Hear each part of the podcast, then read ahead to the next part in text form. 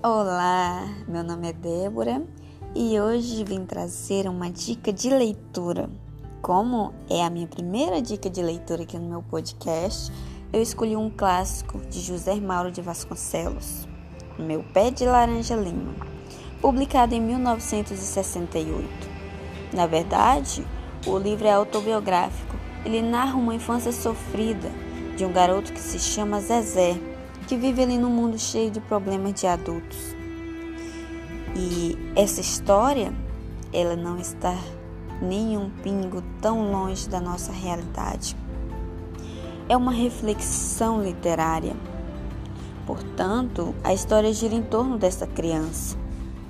É um garoto esperto que, através de sua esperteza, ele aprendeu a ler sozinho e o que ganhou ali o holoforte na região foi a sua malandrice.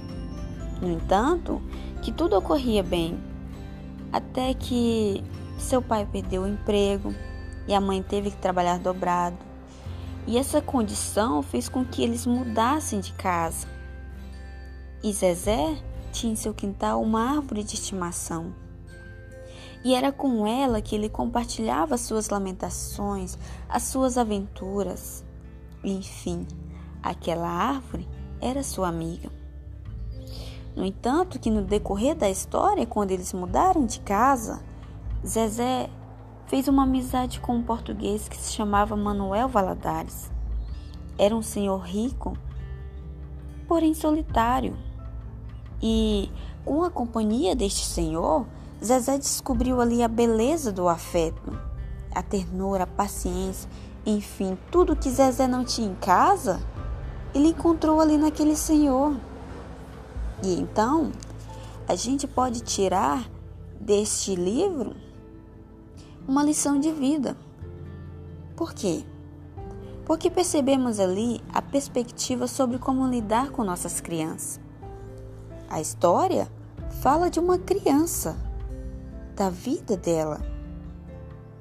E então a gente percebe a importância de dar-lhe voz às nossas crianças, de dar atenção e o direito de permitir que sejam crianças como devem ser. No entanto, que podemos parar para pensar: será que estamos dando atenção para nossas crianças o suficiente? Porque o mundo que a gente vive hoje é muito difícil ser criança. Neste mundo onde as pessoas estão com pressa, onde as pessoas não têm tempo, estão sempre esgotadas. É difícil. Mas nada é impossível.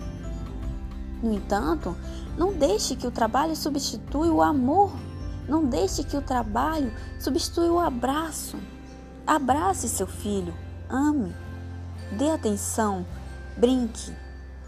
Sei que não é fácil, sei que a rotina, o cotidiano da gente é muito estressante, mas não há nada que possa substituir o seu amor pelo seu filho.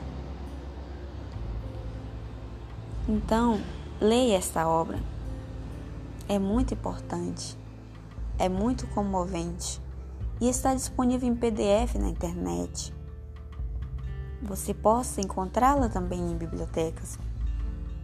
Então, é um livro com leitura fácil, que você possa ler, não tem dificuldade alguma.